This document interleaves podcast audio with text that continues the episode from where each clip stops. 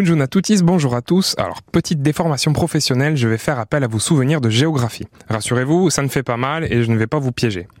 Je vous pose donc la question, quel est le fleuve français long de 529 km, prenant sa source dans les Pyrénées et se jetant dans l'Atlantique?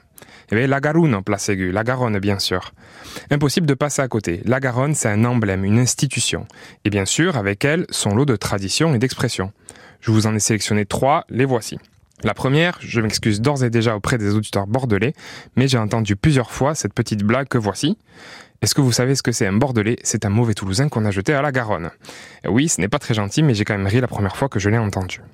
Deuxième expression, Memba wa Garonne, je m'en vais à Garonne. Ici, Garonne n'est pas une ville, mais bel et bien le fleuve. Et aller à Garonne, ça veut dire y aller se baigner. Attention, n'allez pas vous baigner n'importe où, c'est souvent dangereux. Et enfin, dernière expression, ma préférée, c'est le pompon sur la Garonne, c'est-à-dire c'est la cerise sur le gâteau ou tout simplement c'est le pompon.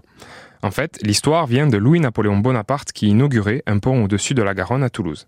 Et un violent coup de vent fit s'envoler un de ces pompons qui alla s'échouer sur la Garonne.